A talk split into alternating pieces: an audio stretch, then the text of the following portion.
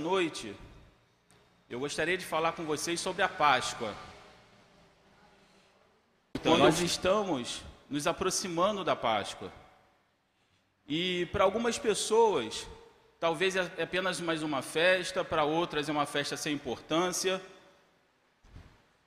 Mas eu fui olhando na palavra de Deus e falo para vocês, não pesquisei na internet, eu apenas pesquisei na palavra de Deus e tive o cuidado de folhear de Gênesis até os evangelhos. E eu encontrei cinco referências que falam sobre a Páscoa do Senhor. Cinco, apenas cinco referências. Eu nunca tinha me dado conta disso.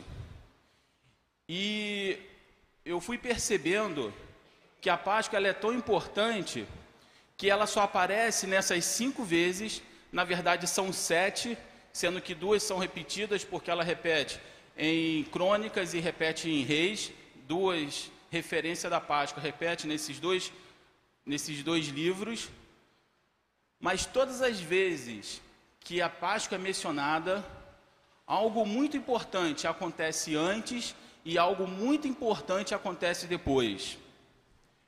A primeira referência que nós encontramos sobre a Páscoa está no livro de Gênesis, quando Deus institui a Páscoa para os filhos de Israel. Eu já li a Bíblia algumas vezes, mas confesso que eu tinha uma, uma ideia errada, porque eu, eu sempre imaginava que a Páscoa ela havia sido ministrada depois da saída do povo do Egito, o que não foi na verdade, ela começa a ser ministrada ainda no Egito.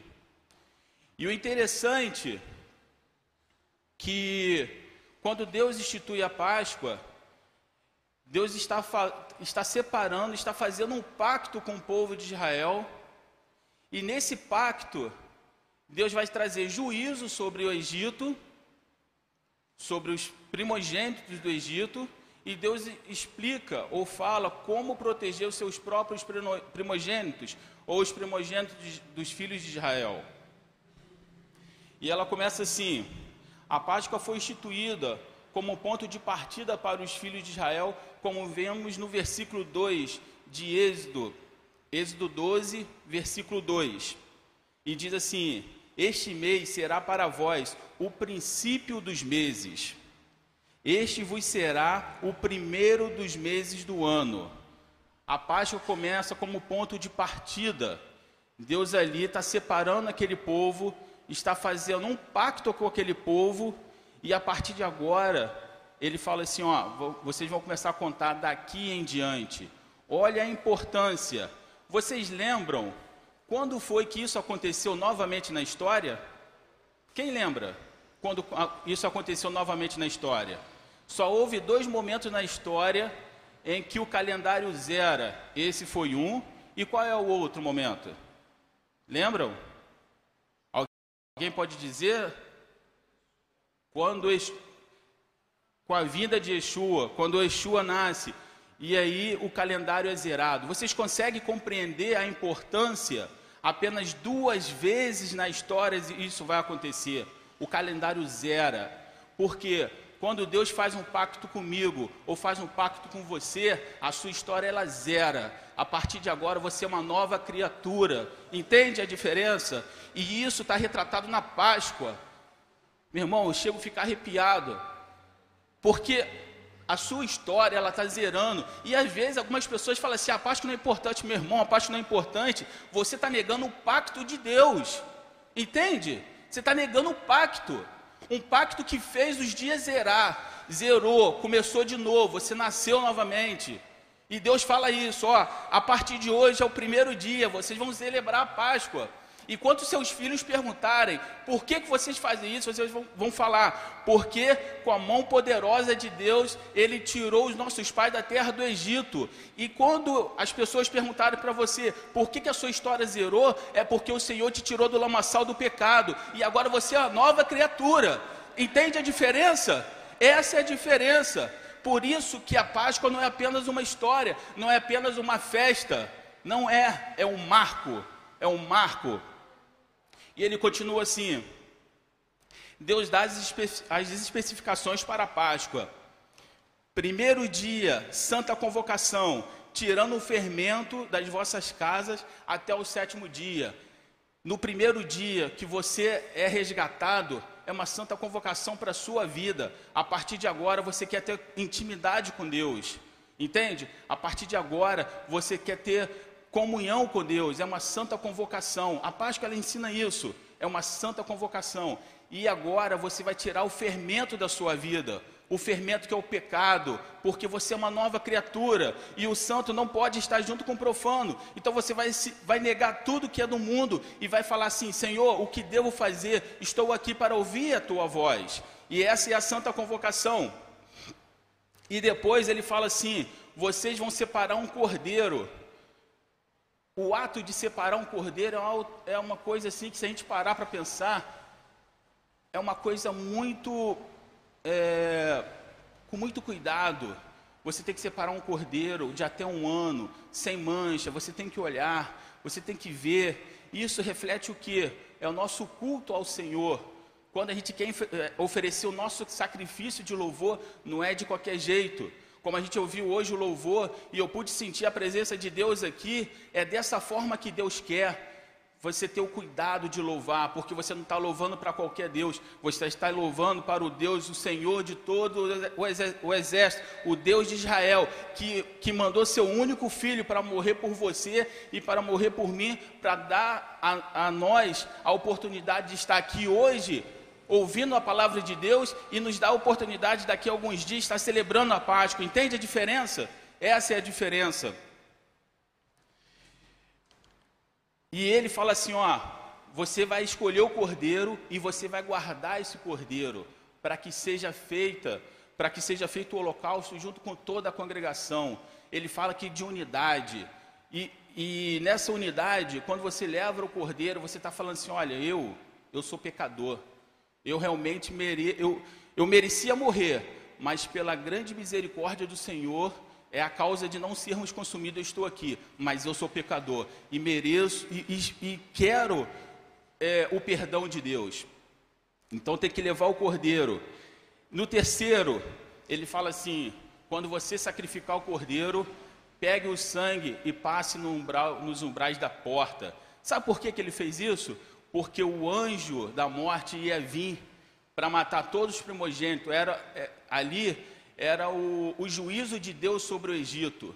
E o que ia diferenciar o povo de Israel do povo do Egito seria a marca do sangue, a, a marca da aliança, a marca do pacto. Então, assim, aonde você tem um pacto, o anjo da morte não, não chega.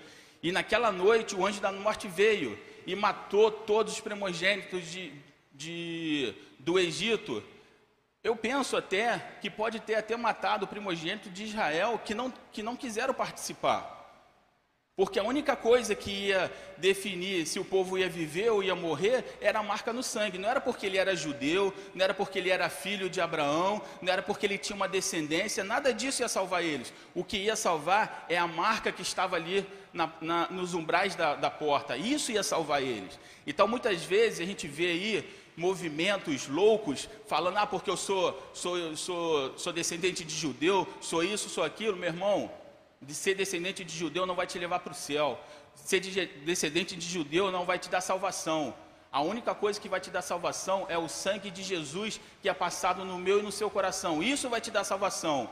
Entende? Porque nós não somos salvos por genealogia, nós somos salvos pelo sacrifício de Jesus lá na cruz. E isso tem que ser importante, porque tem muitos loucos aí falando que Jesus não é Deus, falando isso, falando aquilo. São loucos, não sabem o que falam, porque o único que pode nos dar salvação é o Senhor Jesus. Fora dele não há salvação. Não é genealogia, não é nada disso. É só o sangue de Jesus. E isso é fato e está escrito na Bíblia. E depois ele fala assim: é, vocês vão comer o, o, cordeiro assado no fogo, com pães asmos e com ervas amargas. O que, que ele, o pães asmos nós já falamos, que é tirar o fermento. As ervas amargas é o que? Para eles nunca esquecerem que um dia eles foram escravos. Nunca esquecer que um dia eles tiveram que, que ser resgatados por Deus. E, e essas é, ervas amargas também serve para lembrar que um dia nós também fomos resgatados, porque se não fosse pela, pela mão poderosa do Senhor, nós não estaríamos aqui. E aí ele fala assim: comerei com os lombos cingidos. O que é lombo cingido? É estar pronto para a batalha, estar pronto para alguma coisa. Que lá o apóstolo Paulo vai falar assim, para a gente poder usar o cinto, o cinto da, da verdade. Ou seja, nós precisamos estar vestido da armadura de Deus, precisamos estar cingido. E ele fala: ó, para vocês comer a Páscoa, você tem que estar com os seus lombos cingidos e você tem que estar com, com sapatos nos pés. O que, que é o sapato? É a palavra de Deus, porque a Páscoa ela é muito importante, mas ela não é para celebrada de qualquer jeito, não, para ser de uma forma religiosa, não, porque se for, não vai ter diferença nenhuma na sua vida. Você precisa entender o que, que é Páscoa. A Páscoa ela tem um significado, e aí você só vai entender esse significado se você estiver pautado na palavra de Deus, entender o que, que, o que Deus quer é, da sua vida. Porque muitas vezes, e a gente vê isso muito acontecer no Antigo Testamento, que Deus institui lá o sacrifício, institui as festas e tudo mais. Mas tem um determinado momento que Deus vai falar assim: olha, eu já não aguento mais os seus sacrifícios, as suas festas para mim são abomináveis. Sabe por que, que Deus fala isso? Não é porque ele voltou sua palavra, não. É porque faziam de qualquer forma, fazia por religiosidade. E Deus não se agrada de religiosidade. Se você quer fazer, se você quer celebrar a Páscoa, celebre no seu coração, de todo o seu coração, compreendendo o que, que é. E, e, e mais na, nas outras celebrações da Páscoa, nós vamos ver que em todas elas, antes teve arrependimento, teve conserto, teve. É, teve uma entrega para poder depois celebrar a Páscoa. A Páscoa não era feita de qualquer jeito, não. E aí, quando eles terminam essa Páscoa, vem o anjo né, da morte, mata ali os primogênitos, e logo em seguida, Deus tira o povo da terra do Egito com mão poderosa, nós conhecemos a história, o mar se abre e eles passam e tudo mais. Só que tem um detalhe muito importante, e é por isso que isso me dá muito temor.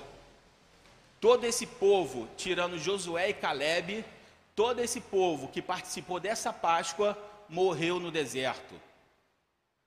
Vou repetir: todo esse povo que participou dessa Páscoa morreu no deserto. Sabe por quê? Porque eles participaram, eles fizeram a Páscoa, mas o coração deles não estava em Deus, o coração deles estava no Egito. Fizeram a Páscoa, mas não não estava com o coração deles quebrantado. A prova disso que quando Deus tira eles e eles passam do Mar Vermelho e eles fazem aquela festa, Miriam faz aquele hino, canta, logo na, na primeira oportunidade eles começam a reclamar: Ah, por que, que nos tiraram daqui, Moisés? Por que não nos deixaram lá, lá no Egito? E aí eu pergunto: voltar para o Egito para quê? Se a gente lê apenas esse versículo, ah, por que, que nos tiraram do Egito? Dá a entender que eram pessoas prósperas no Egito, dá a entender que eram pessoas que tinham uma vida boa no Egito. Eram escravos, meu irmão. Eles eram escravos. Entende? Por isso que quando, quando Jesus fala, dá aquele, aquele sermão pesado que as pessoas falam assim, essa palavra é dura demais, eu não posso ouvir. E aí Jesus pergunta, e vocês querem também? E Paulo, cheio do Espírito, fala assim: Para onde iremos nós, se só tu tem palavras de vida eterna? Vou voltar para onde? Voltar para o mundo? Voltar para o vício? Voltar para a depressão? Voltar para onde? E o povo de, de, de Israel falava: Ah, quem dera estar no Egito. Meu irmão, você era escravo, eles eram escravos no Egito. Trabalhava sete dias por semana, sei lá quantas horas por, por dia. Era um escravo, voltar para onde? Entende como o diabo consegue é, confundir a mente da pessoa? Moisés estava levando ele para uma terra que eles seriam dono da terra, eles, eles estariam numa terra que mana leite e mel, e, e eles não, quero voltar, quero ser escravo. Quantas vezes nós também fazemos isso? Voltamos. Quantas vezes? Deus está tá nos colocando todos os dias o caminho da bênção e da, e da, maldição, e Ele ainda fala assim: meu filho, seja sábio e escolha o caminho da bênção. E nós como muito inteligente, escolhemos o caminho da maldição. E aí somos amaldiçoados, nossa vida não dá certo, tudo dá errado, e depois a gente reclama, por que, que Deus não olha para mim? Meu irmão, você escolheu o caminho da maldição. É simples. A gente vê na história de Israel que acontece isso direto. E aí, o povo vai, sai, reclama, aquela coisa toda. No ápice do, da, da reclamação é quando Moisés manda os 12 espias dez espias voltam, falam assim: oh, aquela terra não dá, não consigo, a gente não vai conseguir, lá tem gigante, tem tudo isso, e eles desistem de entrar na terra. E Josué e Caleb falam assim: não, se Deus prometeu, Deus vai, vai nos ajudar. E por causa disso, esse povo fica 40 anos andando no deserto, fica lá em Cádiz Barneia, vivendo lá em Cádiz Barneia, porque Deus falou assim: ó, esse povo vai ficar aqui até que todo o povo seja consumido. Apenas quem só, os únicos sobreviventes é só Josué e Caleb. E aí, quando isso acontece, esse, que aquele povo todo morre, Moisés também agora é morto, quem assume é Josué. E Josué tem a missão de atravessar o povo pelo Jordão e entrar na terra prometida. Só que agora, para entrar na terra prometida, tem um grande desafio que é Jericó. E aí a gente vai ver a segunda vez que a Páscoa ela é mencionada. O povo está vindo de uma derrota, porque quando eles falaram que não poderiam enfrentar e Deus fica zangado com eles, eles falam assim: não, então nós vamos. E Deus fala assim: olha, não vai não, porque se vocês forem, vocês vão ser derrotados. E o povo de rebeldia vai e é derrotado. E aí fica lá em Cádiz Barneia. Agora, esse povo está atravessando o Jordão, é uma nova geração. Eles precisam enfrentar Jericó. E aí aparece o segundo relato que fala assim: em, é, Josué 5, 10 fala assim: Estando, pois, os filhos de Israel acampados em Gigal, celebraram a Páscoa no dia 14 do mês, à tarde, nas planícies de Jericó. Só que antes dele celebrar a Páscoa, Deus fala para Josué: circuncida todo o povo, porque essa nova geração ainda não é circuncidada. Deus estava mostrando ali que queria fazer um novo concerto com aquele povo. E aí, Deus fala assim: olha, circuncida para eles poderem fazer a Páscoa. E aí, quando, quando é circuncidado, é, a palavra de Deus fala assim: no, no capítulo 5, versículo 9, fala assim: Disse então o Senhor a Josué: Hoje revolvi de sobre vós o, o opróbrio do Egito, pelo que se chamou aquele lugar Gigal até os dias de hoje. 40 anos depois, Deus tira o opróbrio do Egito. Aquele povo que celebrou a Páscoa não celebrou de todo o coração. Todos pereceram tirando Josué e Caleb. Agora, essa nova geração tem a oportunidade de um novo concerto com Deus. E agora Deus fala assim: Ó, estou tirando o opróbrio. E a palavra de Deus fala que eles celebram a Páscoa. E depois que eles celebram a Páscoa, eles vão contra Jericó. E Deus milagrosamente derruba aquelas muralhas e eles são vitoriosos. Entende a, a diferença? Quando a Páscoa ela é celebrada de todo o coração, mas havia um único problema. Uma única pessoa não entendeu a Páscoa, não entendeu o concerto de Deus, que foi aquele que pegou lá o, a capa babilônica, Acã, foi o único que não entendeu, recebeu a vitória e depois morreu. Será que quando ele, ele participou da Páscoa, ele participou de todo o coração? Entende como, como a Páscoa é uma coisa muito, é, muito séria? Pode participar da Páscoa, mas e depois? O que, que vai acontecer? Seu coração estava mesmo fazendo isso? Você se preparou, você se santificou antes de participar da Páscoa do Senhor? Porque quando a Páscoa, nesse segundo, nessa segunda vez que aparece a Páscoa, ela fala que houve um concerto de Deus com os homens novamente. E Deus não faz conserto com qualquer um. E ai de nós se, se fizermos, levian, é, se levarmos isso como qualquer coisa. Estamos falando de Deus o Todo-Poderoso. Entende a diferença? Entende como que a Páscoa é importante? Essa foi a segunda vez que a Páscoa aparece. A terceira vez que a Páscoa vai aparecer é no reinado de Ezequias. E isso me chamou a atenção, porque no reinado de Ezequias,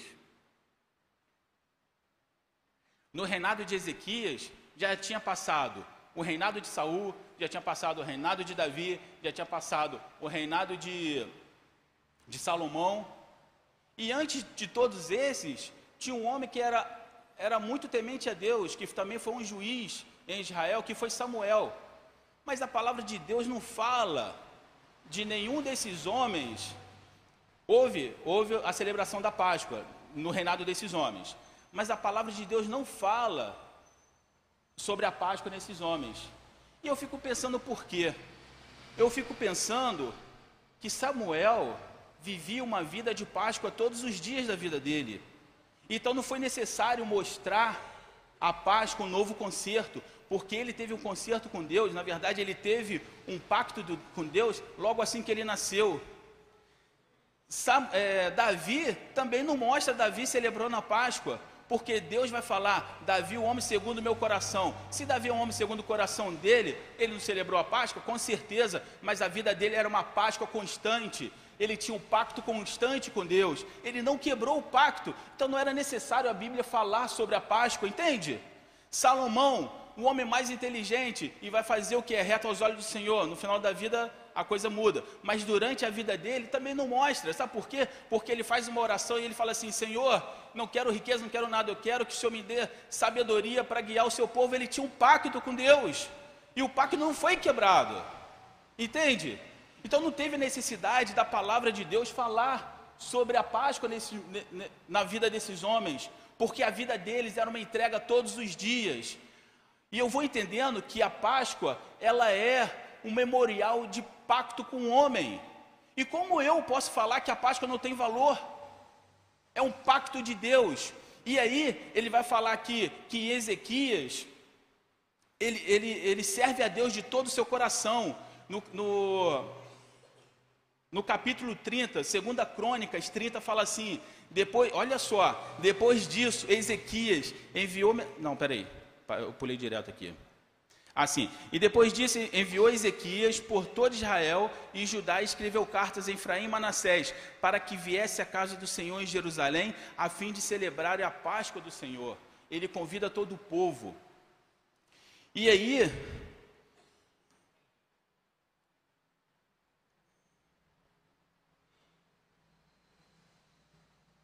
Só que antes dele, dele celebrar a Páscoa, ele faz uma coisa muito importante.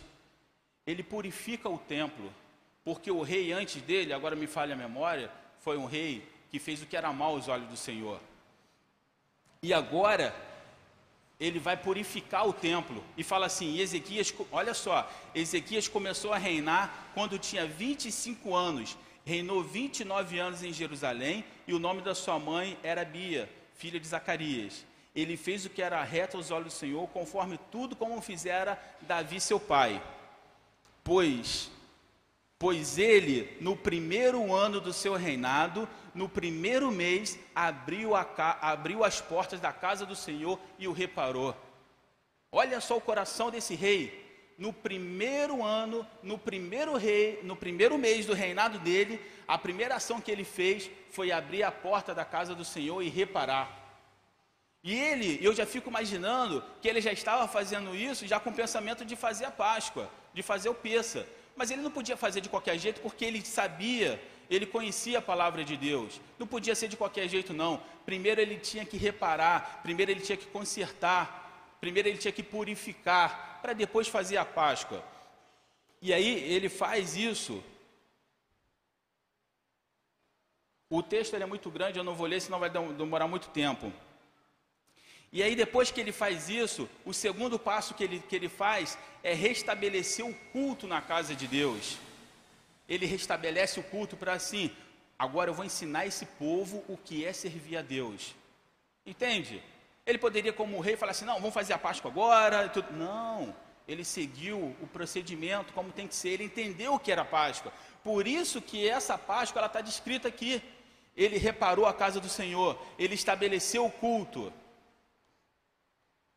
Em, aí fala assim, no, em, em 2 Crônicas 29, 20: Então o rei Ezequias se levantou de madrugada e ajuntou os príncipes da cidade e subiu para a casa do Senhor. E trouxeram sete novilhos, sete cordeiros, sete carneiros, sete bodes, como oferta pelo pecado a favor do reino e do santuário de Judá. E o rei deu ordem aos sacerdotes, filho de Arão, que os, que os oferecesse sobre o altar do Senhor.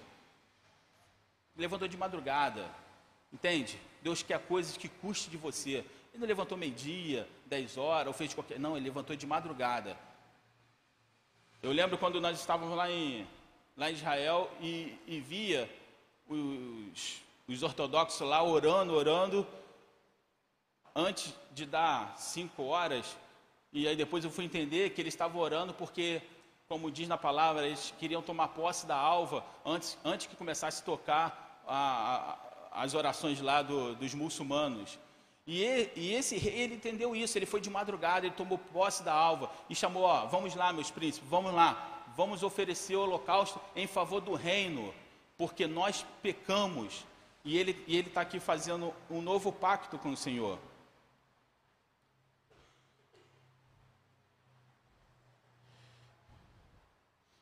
E aí,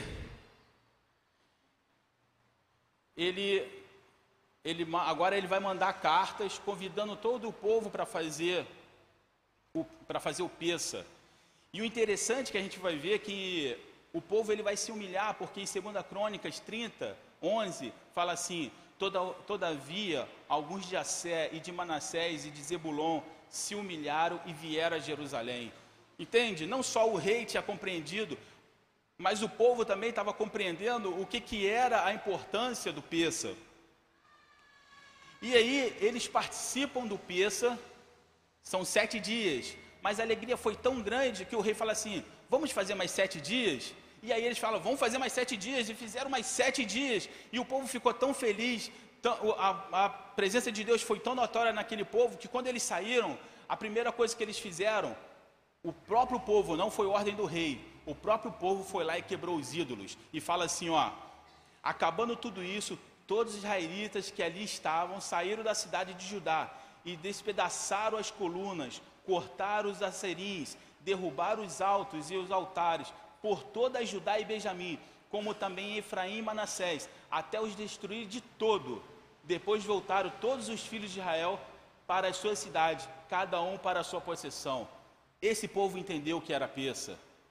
Entende? Eles se humilharam, eles buscar a Deus, eles celebraram o peça, mas sabia que ainda tinha coisa errada, e eles saíram do peça e foram lá e destruíram tudo. E a palavra de Deus fala que eles destruíram desses lugares todo, não ficou um. E depois que eles destruíram tudo, eles foram para a casa deles. Dá, dá a entender assim, missão cumprida, agora podemos ir em paz para nossas casas. Estabelecemos o juízo de Deus. E aí, você, a gente vai perceber e eu fui percebendo um padrão que sempre depois do Peça acontece uma guerra. Aconteceu quando o povo saiu de Israel, aconteceu com Josué e com o rei Ezequias não poderia ser diferente. Dessa vez, Senaqueribe fala que vai invadir Judá e ele invade Judá. E aí ele faz aquela afronta que a gente já conhece. Só que o rei Ezequias, ele celebrou a Páscoa com todo o seu coração. Então o Senhor era com ele. E ele ora ao Senhor e todo o exército de Senaqueribe foi vencido apenas por um anjo. Um anjo foi lá e acabou com todos os, todos os soldados de Senaqueribe. O único que sobreviveu foi Senaqueribe para ele ver, para ele ser humilhado. Mas ele volta para a terra dele e ele é morto lá também. Mostrando mais uma vez que com o nosso Deus não se brinca. O nosso Deus é o Senhor dos exércitos. E aqui a gente vê que o Peça faz parte dessa vitória, porque ele teve o coração contrito na presença do Senhor. Não perco a conta, essa é a terceira, a terceira vez que aparece o Peça. A quarta vez que vai aparecer o Peça é no reinado de Josias. E fala assim: Então o rei deu ordem a todo o povo, dizendo: Celebrai a Páscoa ao Senhor, vosso Deus, como está escrito neste livro, o livro do pacto. Como que isso aconteceu? O sacerdote Ilquias foi lá é, fazer, reparar o templo, e quando ele estava reparando o templo, ele achou o livro da lei. E eu fico pensando, ele achou o livro da lei. Então quer dizer que aquilo estava perdido, ninguém mais fazia nada, ninguém mais tinha pacto com Deus, ninguém, ninguém mais obedecia a Deus, estava perdido. E ele acha, e ele vai ler para o rei. Quando o rei ouve as palavras do livro, ele rasga, rasga suas vestes e fala assim: Deus está muito irado conosco, precisamos fazer alguma coisa. E aí ele começa. Ó, fala assim.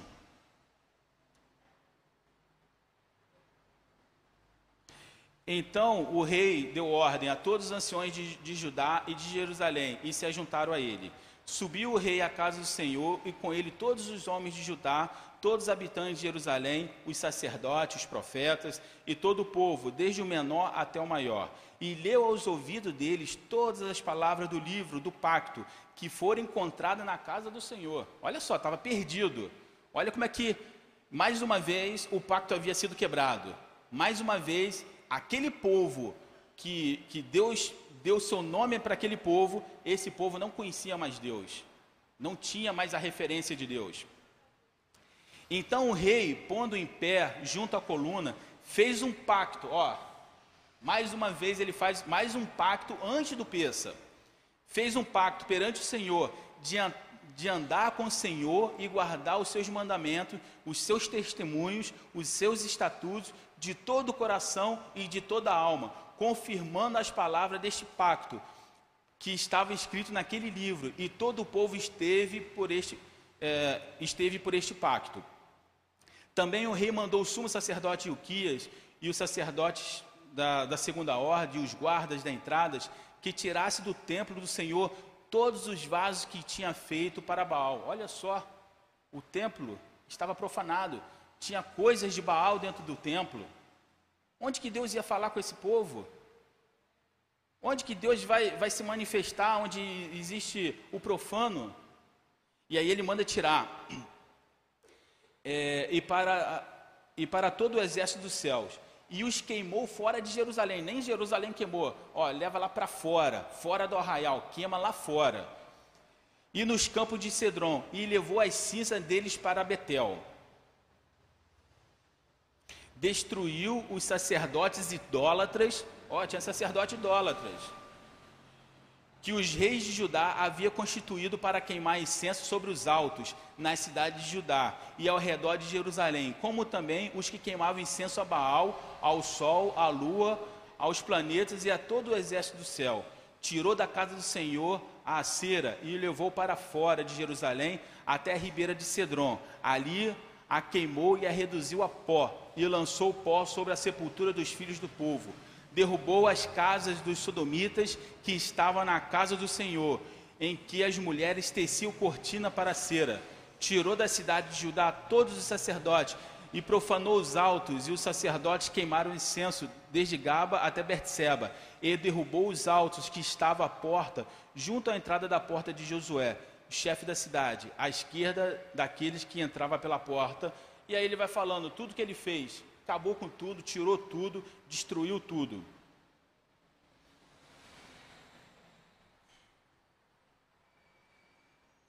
E aí, quando ele termina de fazer tudo isso, aí ele fala assim: agora eu estou preparado, agora eu posso celebrar a Páscoa. E aí ele celebra a Páscoa. E agora é a terceira vez que a Páscoa aparece. Quarta vez, desculpa. É a quarta vez que a Páscoa aparece.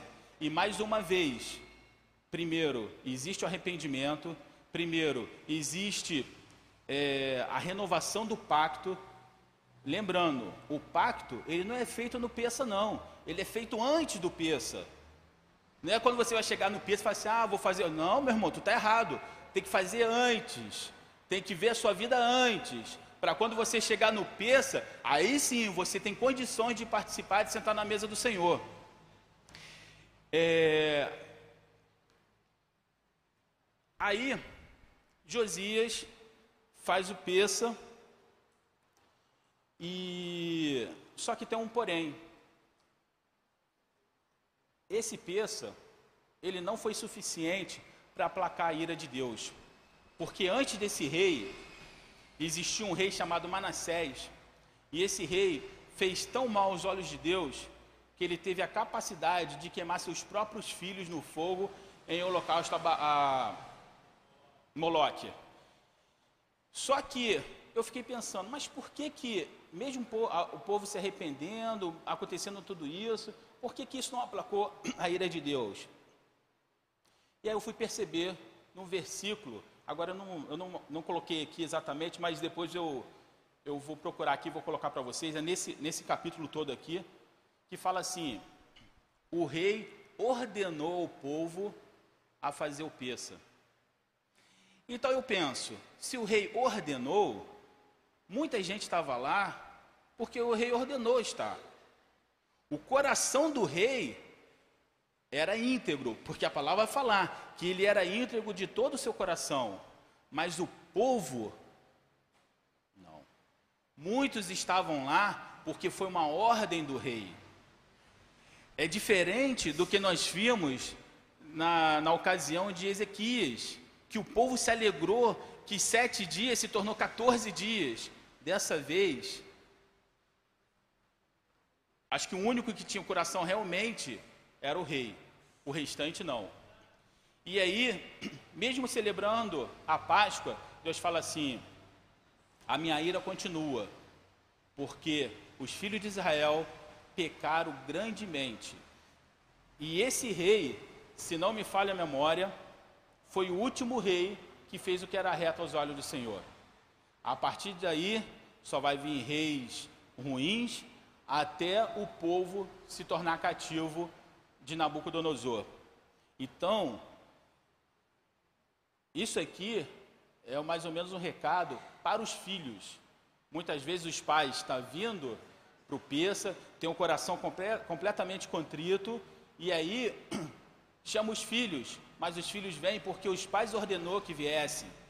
Ou o pastor chama é, toda a congregação, ó, o peça vai ser dia tal, e aí as pessoas vêm porque o, o pastor convocou, mas o seu coração não está naquilo. Irmão, vai ser cativo. Esse povo aqui foi cativo. O peça não foi suficiente para tirar a ira de Deus, porque o pacto verdadeiro não foi feito. O rei fez o pacto, mas o povo não fez. E aí vai acontecer isso. E o interessante que nesse peça ele tem mais uma história que é chega a ser uma história triste também. Esse mesmo rei que fez tudo isso, quando acaba, lembra que eu falei que sempre quando acabava um peça havia uma guerra? Dessa vez também não foi diferente. Só que essa guerra não era de Israel. E aí o, o reino do, do Egito vai subir contra o reino da Síria. E aí o rei vai, vai defender o reino do Egito contra o reino da Síria. E o interessante é que o rei da Síria fala assim: Ô rei, que fazes tu contra mim? Eu não vi contra ti dessa vez, eu vi contra o Egito. E vou te falar: Deus está do meu lado e você vai ser destruído. Olha o que, que o rei da Síria falou para Josias. Mas Josias, dessa vez, não quis ouvir. E aí ele se disfarça e vai para a guerra. E aí, um soldado qualquer lança sua flecha e a flecha acerta ele e ele é mortalmente ele é mortalmente ferido e morre por, por desobediência. Entende? Então, o peça tem coisas que pode, assim, tem lições muito importantes. Você precisa se preparar antes, você precisa estar pronto e você precisa continuar com a sua vida como se o peça ainda existisse. Porque ele vai passar, no, ele vai ser aqueles dias, mas a sua vida continua sendo, tendo que ser da mesma forma como se hoje fosse peça. Porque a palavra de Deus não fala que o filho do homem vai voltar no peça. E se voltar no dia qualquer? E aí, vamos ficar para trás? Infelizmente, esse rei acontece isso. E aí, essa quarta vez é a última vez que se fala do Peça no Antigo Testamento. Logo depois, é, eu não sei quantos anos, porque isso não deu tempo de olhar, mas o, o profeta, se não me falha Ezequias, ou Jeremias, Jeremias, ele vê a glória de Deus abandonando o templo. E aí, quando a glória de Deus abandona o templo, Deus não está mais em Israel. As festas, os sábados, é pura religião. Não tem mais importância, porque para o próprio povo também era religião. E o Espírito de Deus não estava mais. Tanto que Deus vai falar assim: olha, as suas festas, os seus sábados são abomináveis a mim, porque a glória de Deus já não estava mais ali. Israel vai seguir um percurso muito grande na história, vivendo apenas de aparência. O templo é destruído, anos depois, Esdras volta, reconstrói o templo, os sacrifícios é, é, é instituído. Detalhe: o templo ele é reconstruído. A palavra de Deus fala que é feito novamente o, o, os sacrifícios, mas não faz referência a peça mais. Por quê? Deus não estava mais no meio de Israel. Não existia mais a possibilidade de renovar o pacto. O pacto acabou. Eles quebraram o pacto. E esse pacto, ele só vai ser renovado anos depois, quando nasce Jesus e vai seguir toda a sua vida fazendo o que Deus determinou que ele fizesse. E uma coisa que eu achei interessante, que aí vai aparecer o quinto peça, que Jesus teve três anos de ministério, mas a palavra não fala de, de, de celebrando o peça nos dois primeiros anos. Só vai falar no último ano, nos últimos, nos últimos momentos que ele vai ser crucificado. E aí eu penso, ué, mas não teve novamente que fazer o arrependimento, não teve que renovar o pacto, não teve que fazer nada disso? Não, porque o Filho de Deus, nascido de mulher, viveu como um homem, mas não pecou, e ele não quebrou o pacto com o Pai. E ele foi por, por causa disso possibilitou ele a ser chamado Cordeiro de Deus. Dessa vez o pacto seria renovado, não só para Israel, para Israel e para nós gentios, porque agora no, na quinta vez que vai aparecer o peça, ele vai falar assim: Olha, fazer isso em memória de mim. Por quê? Porque vocês vão comer da minha carne, vocês vão beber do meu sangue. E agora eu estou fazendo uma nova aliança com vocês. E agora vocês vão ter a possibilidade novamente de serem chamados filho de Deus. O povo pode não ter entendido, mas nós estamos aqui hoje por causa dessa renovação desse pacto. E esse pacto nós precisamos lembrar, porque Jesus foi um único homem que pôde ser é, levado como expiação do meu e do seu pecado. Porque se não fosse ele, nós não conseguiríamos. E agora aparece novamente o pacto. E aí, a gente vai ver lá em Ageu.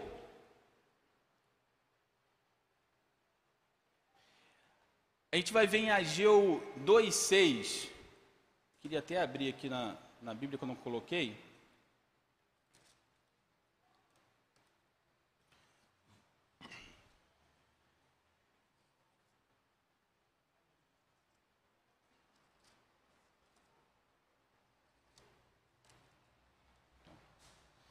E aí vai falar assim Ageu 2,6.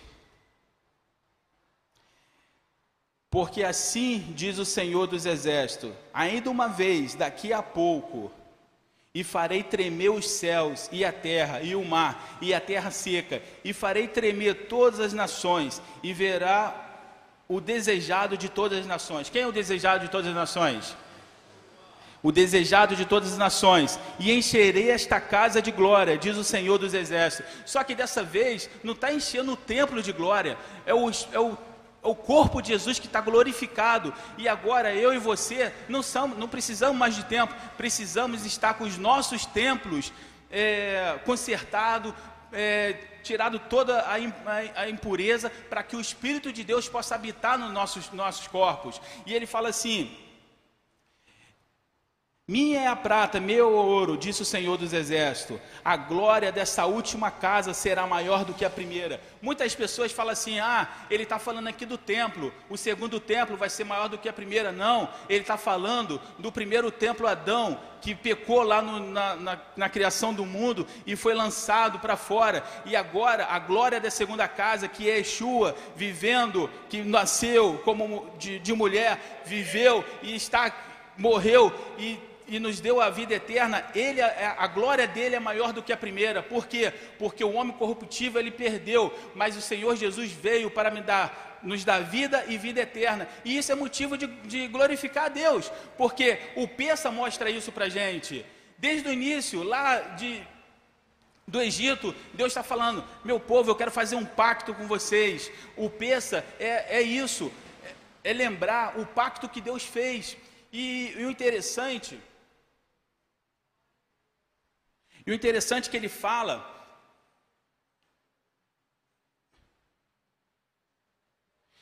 O interessante é que ele fala que é, Ezequias, que tem a visão quando a glória de Deus deixa o templo, ele também tem a visão da glória de Deus vindo.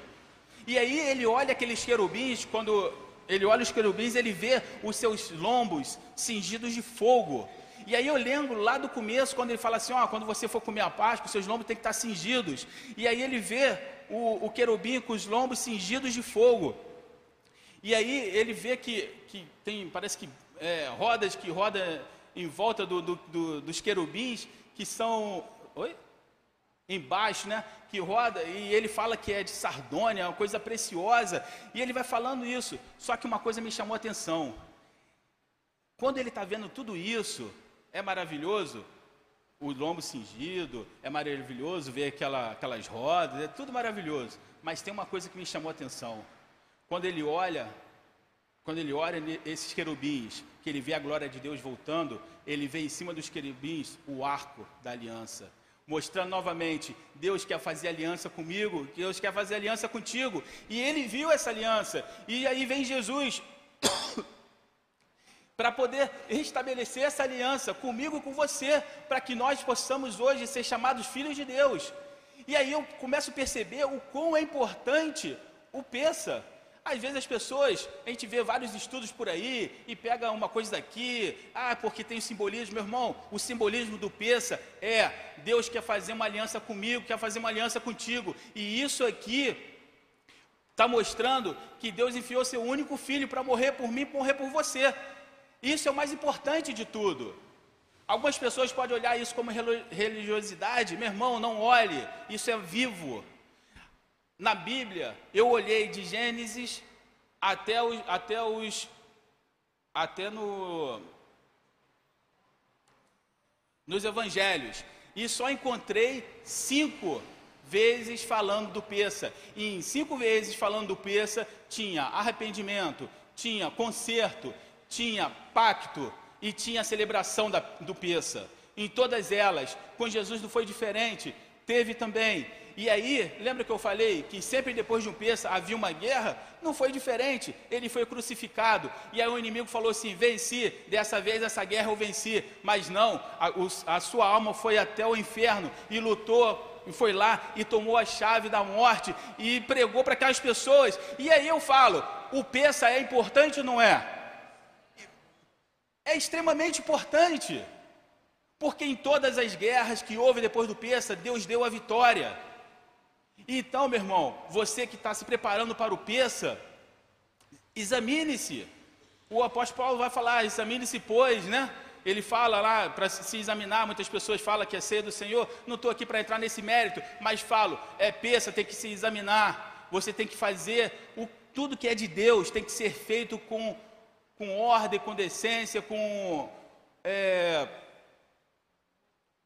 o temor, com temor, porque lá em Provérbios vai falar, as pessoas pedem sabedoria, pedem sabedoria, mas ele vai falar assim: olha, o temor do Senhor é o princípio da sabedoria. Amém?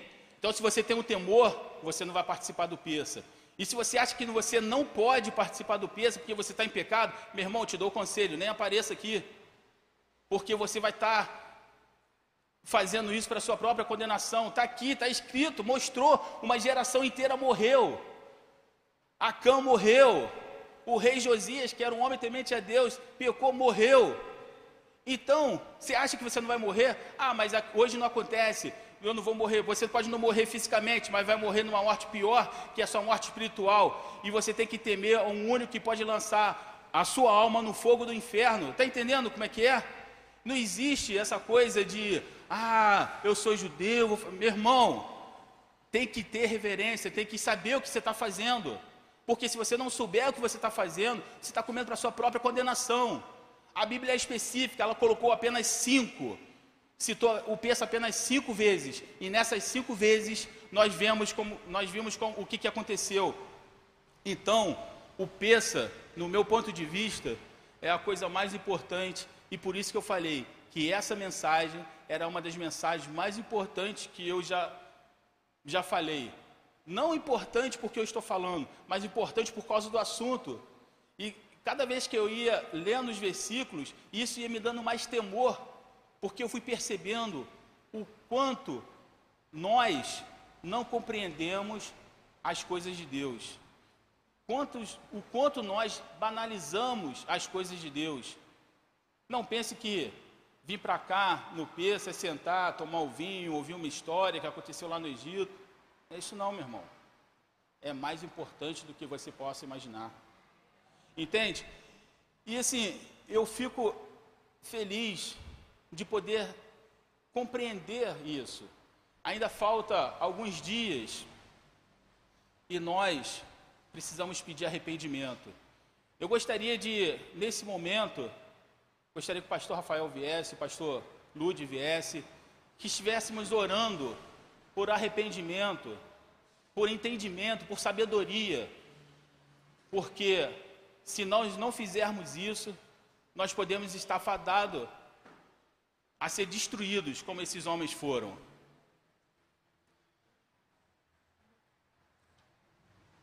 E